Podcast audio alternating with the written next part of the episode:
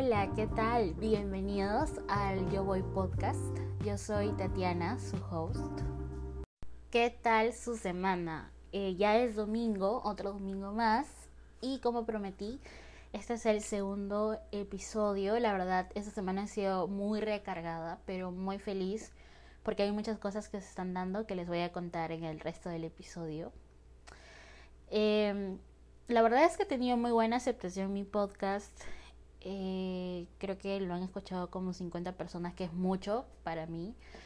Y varias, varias, varios amigos me preguntaron como, aparte de, de lo que, de lo, del emprendimiento y todo, todo lo que conlleva eso, muchas veces me han consultado, sobre todo este año, eh, cómo pasaste de ser alguien que no le importaba cómo se vestía alguien mucho más consciente de, sí misma y de, la, de las tendencias, etcétera.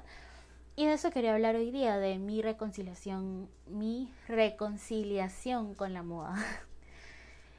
eh, bueno, yo desde muy, muy, bueno, obviamente de niña mi, mi mamá me vestía, mi mamá es profesora y yo estudiaba en el mismo colegio que ella. Entonces, ella siempre, eh, hasta los 10, 11 años, no recuerdo bien, eh, elegía cómo me vestía. Y yo estaba bien con eso, era, era una niña. Hasta que salí de la secundaria, pero incluso entre quinto y sexto, eh, yo sentía ya como una pequeña presión a siempre estar presentable, ¿no? A estar bien peinada, a estar inmaculada, ¿no? con toda la ropa planchada, como que se hizo más evidente en esos dos años y yo sentía como que mi, mi, mi onda no iba por eso, yo soy como mucho más relajada en ese aspecto, como que no era tan recta, tal vez como mi mamá sí lo era. Y eh, muchas de las discusiones, eh, mi yo adolescente con mi mamá era que porque te vistes así, que, que no, que tienes que estar bien peinada, que, o sea, todos los, los, comentarios o las peleas eran casi por eso.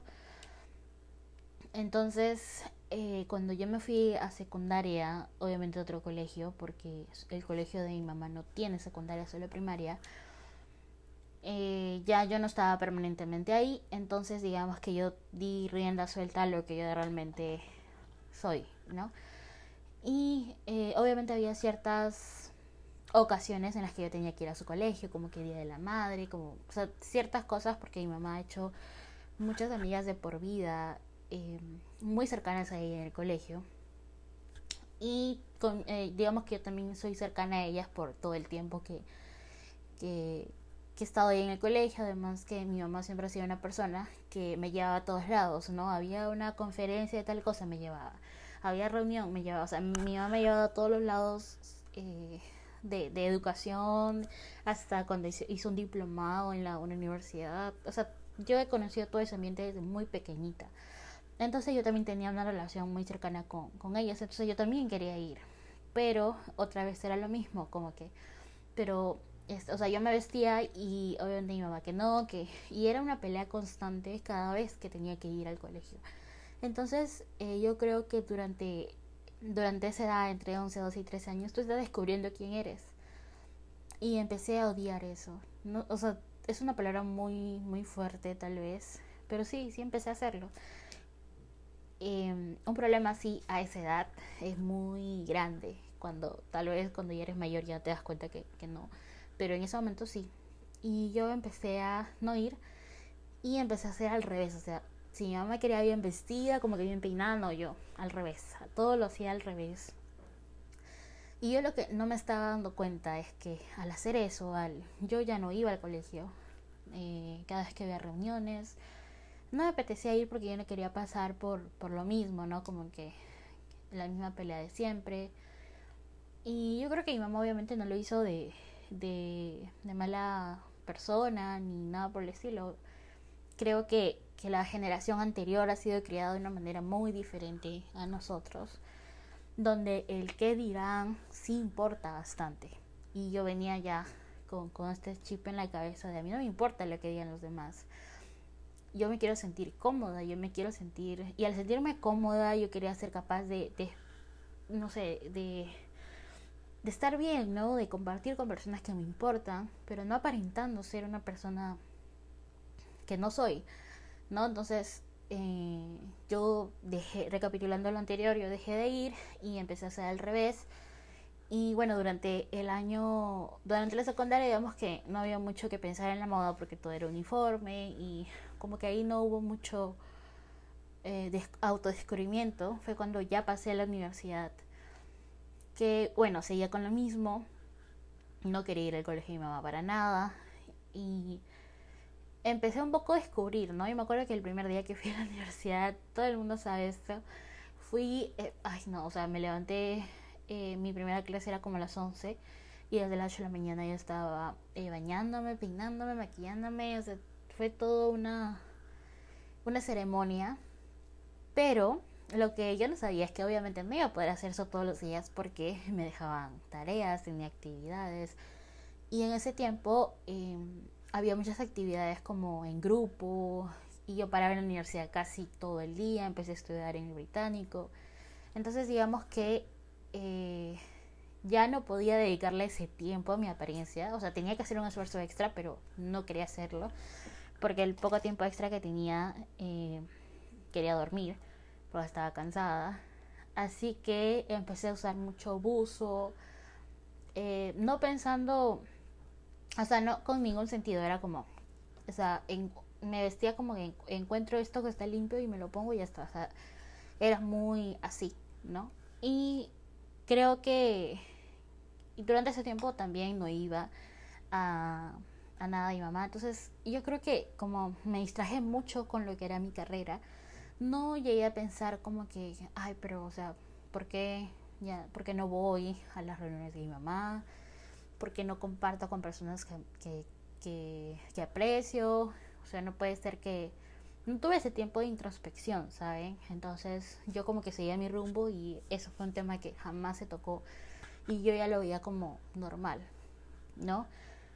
Hasta que, bueno, empiezo a emprender con Trendify, que es eh, un e-commerce de ropa de segunda mano, y empecé a recibir un montón de ropa y como les conté anteriormente en pandemia, eh, la ropa estaba en mi casa, yo tenía que inventariarla y yo era la única con, con espacio suficiente como para hacer eso.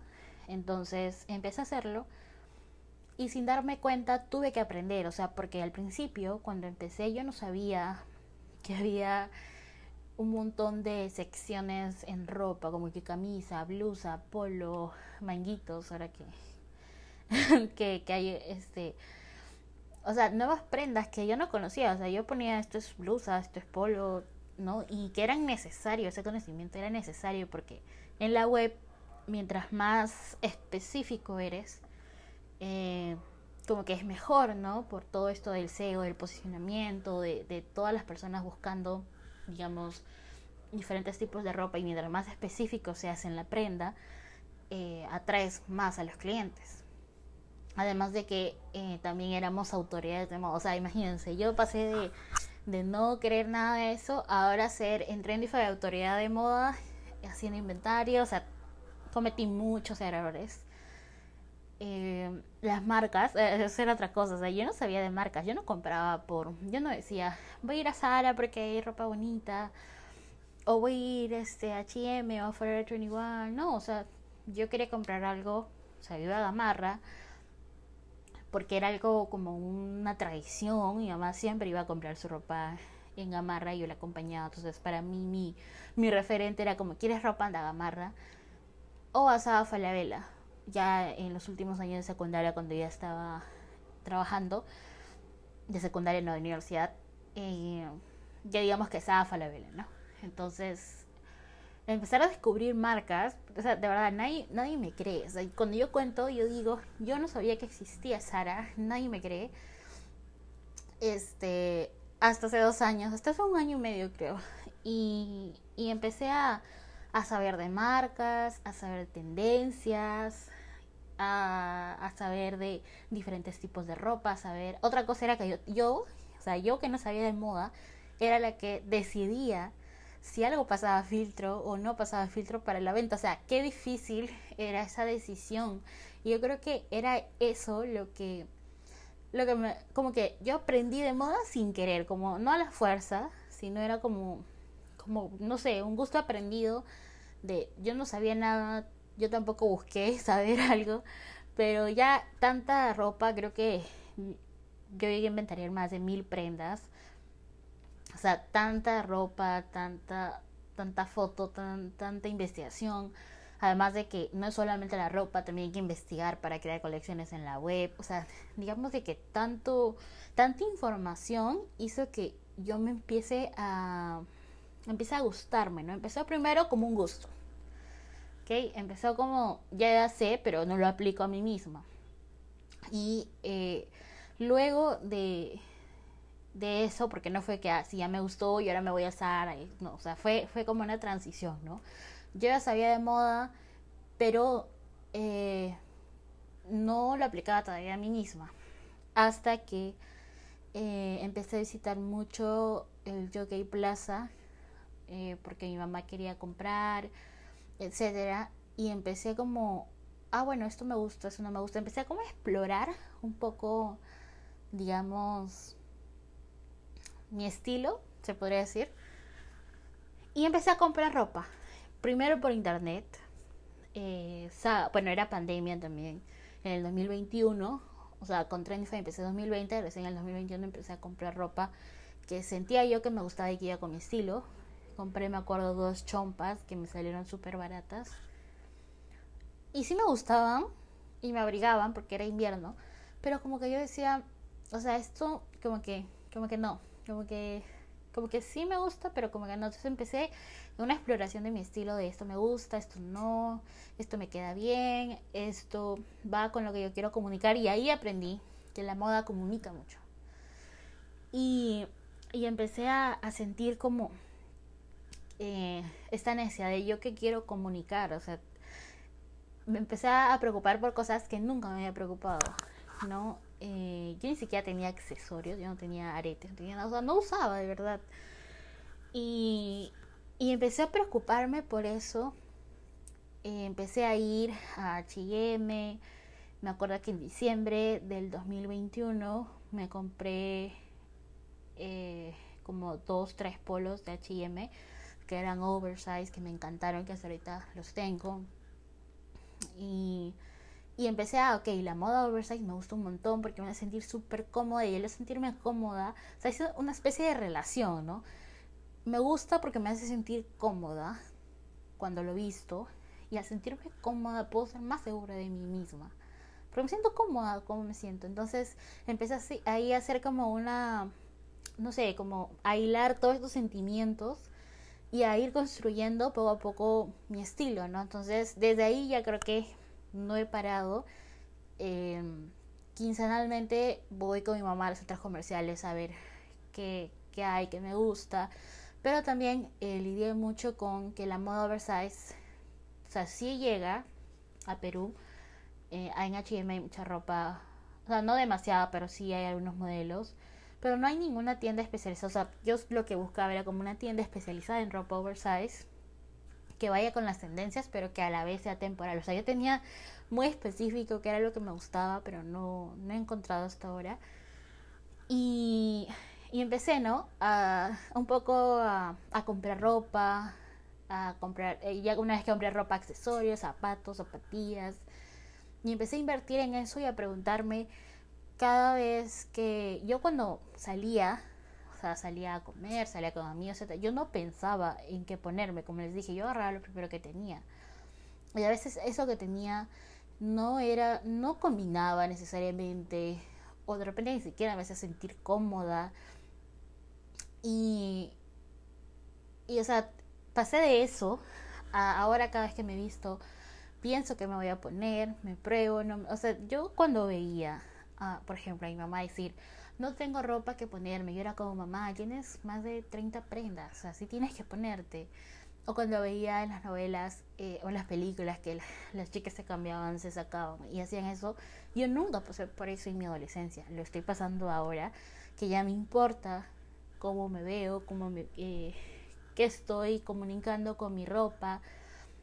que ya le veo otro sentido, y ni siquiera por obligación, o sea, nadie me obliga a comprar ropa, ni nadie me obliga a pensar qué voy a comunicar con mi ropa o con mi peinado o con mis accesorios, o sea, es por como aprendido, algo que me gusta, innato y ahora. Entonces, yo pasé de no, la gente que, de hecho, muchas personas se sorprenden porque yo soy otra persona. En, en todos los sentidos de la palabra, soy otra persona de, de un año a otro.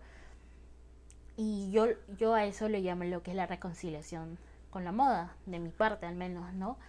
Así que em, yo también he tenido terapia psicológica, por, bueno, por otros temas que ya les contaré en otro podcast. Y ahí algo que me dijeron bastante era que yo tenía mucha facilidad para la introspección. Ok, voy a buscar la palabra. Introspección. Creo que es introspección. A ver, lo estoy buscando aquí. Sí, introspección. Y ahora, aprovechando que eh, he buscado introspección en, en Google, vamos a, leer un poco lo que significa.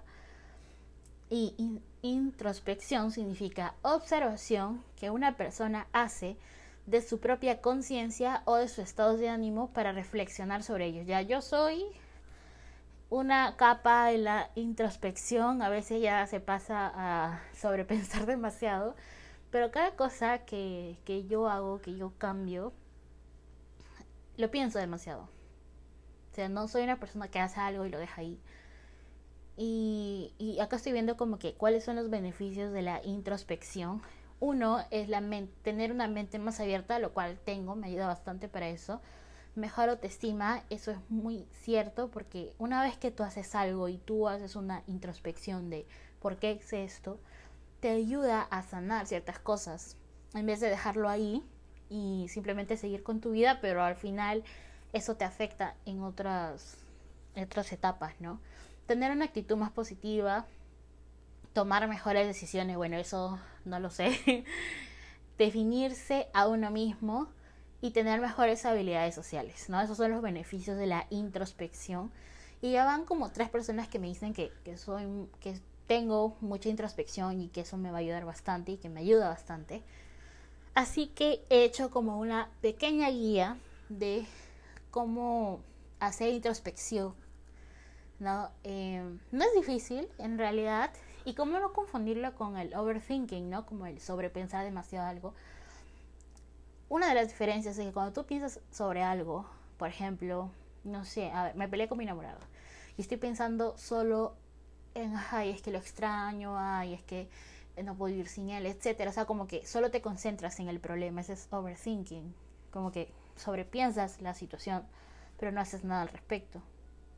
En cambio, la introspección ayuda a no lo ve de manera superficial, lo que les dije en el, en el otro episodio, en el anterior, de pelar la cebolla, es algo que mi, mi tío dice mucho, es que nosotros cuando pasa algo, pasa un problema, tanto con los demás como con nosotros mismos, nos quedamos con lo superficial.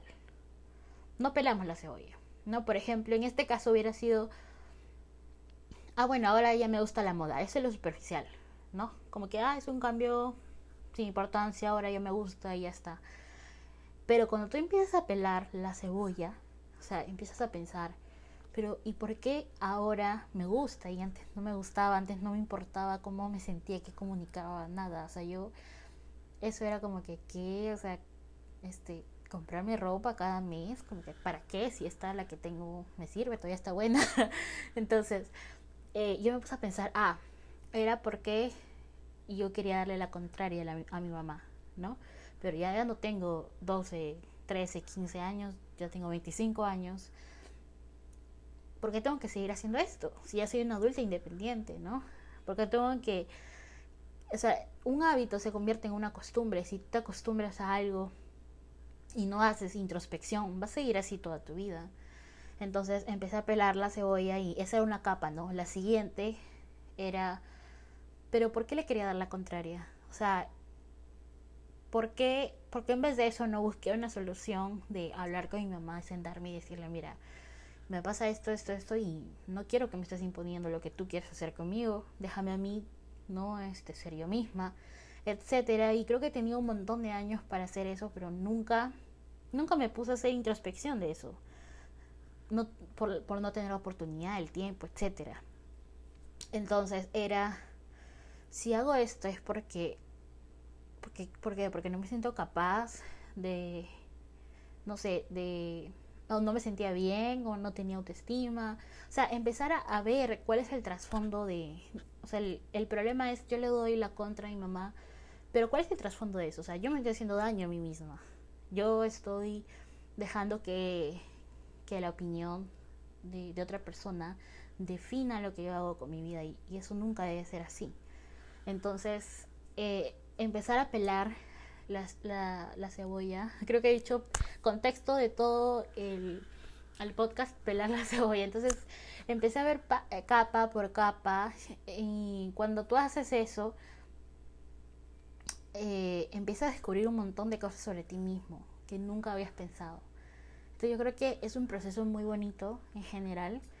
¿Y cómo lo puedes hacer? Puedes escribir, eh, puedes tener un journal como con un diario y empezar ahí a escribir, ¿no? O puede ser uh, algo que hago último es como en Notion, este, si tengo una actitud que no me gusta o siento que, no sé, algo, y empiezo a escribir como que, ¿qué me hace sentir eso? ¿Por qué lo hago? Eso que no nos, que ni siquiera permitimos decirlo, porque hay cosas en nuestro interior que nosotros sabemos, ¿no?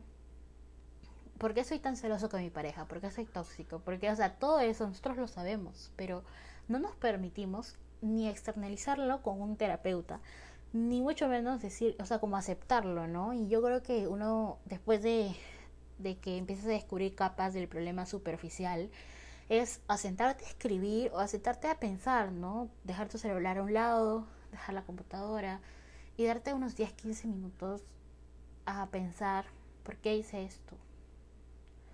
¿No?